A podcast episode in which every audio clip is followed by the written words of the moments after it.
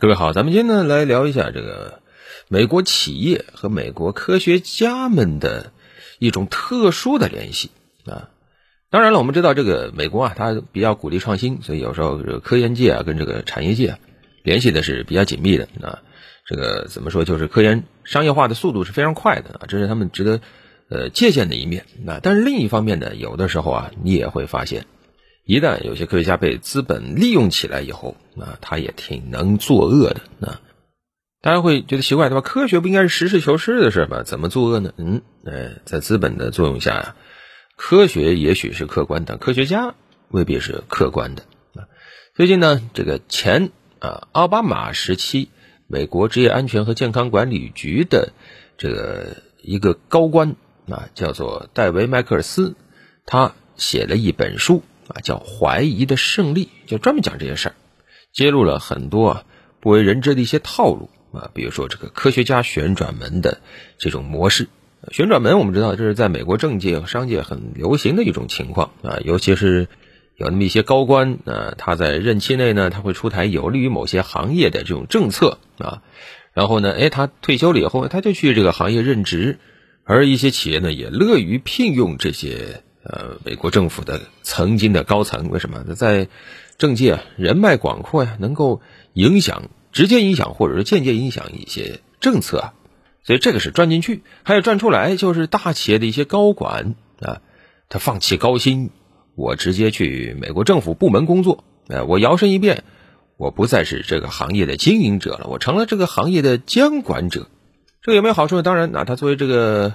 行业的监管者，他对这个行业会很了解啊，但是呢，负面效应也是很好想的，而且往往他转进去以后，当几年这个政府的高官，他又会转回去，再次回到原有的行业啊，然后他的薪水还会上升。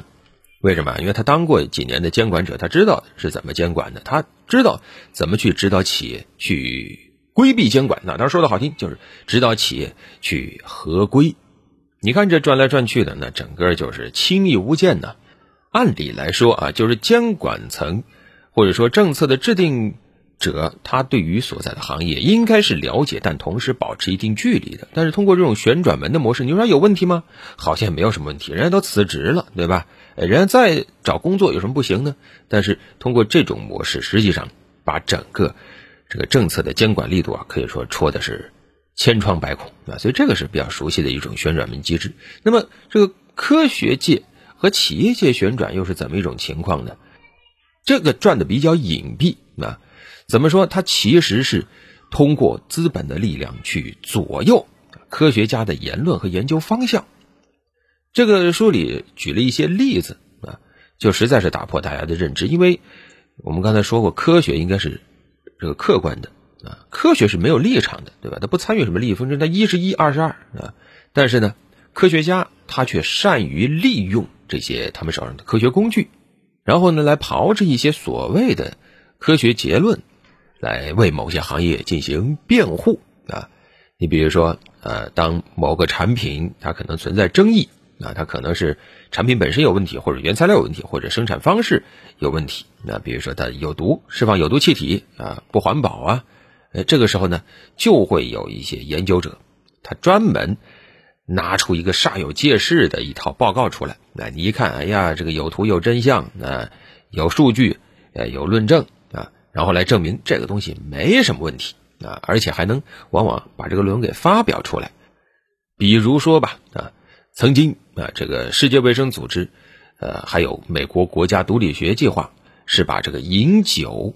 和癌症联系起来，那么现在已经铁板钉钉了，就是酒是致癌物，而且是一类致癌物，就是它是肯定致癌的，有足够证据证明它对人体致癌啊。当然，这个更严谨点说，就是它含有引发癌症的物质，不是说你喝了马上就能，或者说一定就能得啊。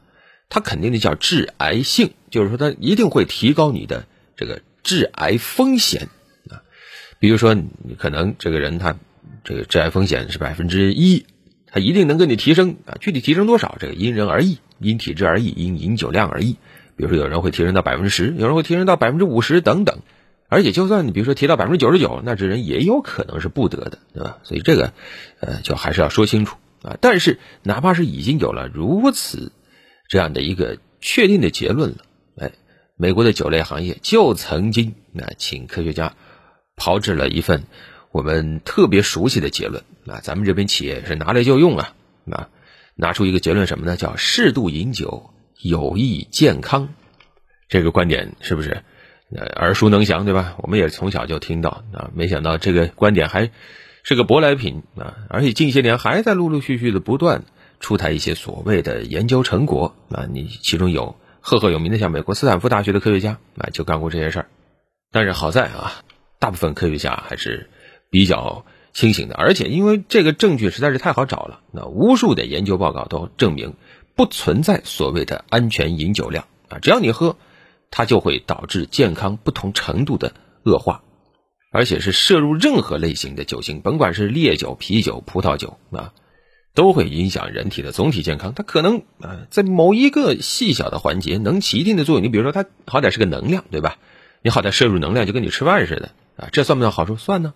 但是它带来的这个恶劣的影响、不好的影响却是深远的。你包括损伤肝呐、脑啊等等。还有呢，呃，就是像这个美国非常受欢迎的这个橄榄球运动啊，橄榄球呢就曾经呃被有些科学家发现，好像这个运动太激烈了，它容易导致运动员受伤。这个本身没什么，对吧？竞技运动嘛，受伤是很正常的一件事情。那呃，当时有研究发现，这个退役的前职业美国橄榄球大联盟的球员里。很多人都存在这种慢性创伤性的脑病，你想想吧，对吧？每天在那撞来撞去，有也不意外，而且毕竟你挣了那么多钱嘛，对吧？但是呢，美国职业橄榄球大联盟一听到这个结论，立马就坐不住了，马上聘请了一些科学家，专门去驳斥这些发现，生怕自己的整个品牌受到了影响，还包括烟草等等的，早些年也有类似的这种情况。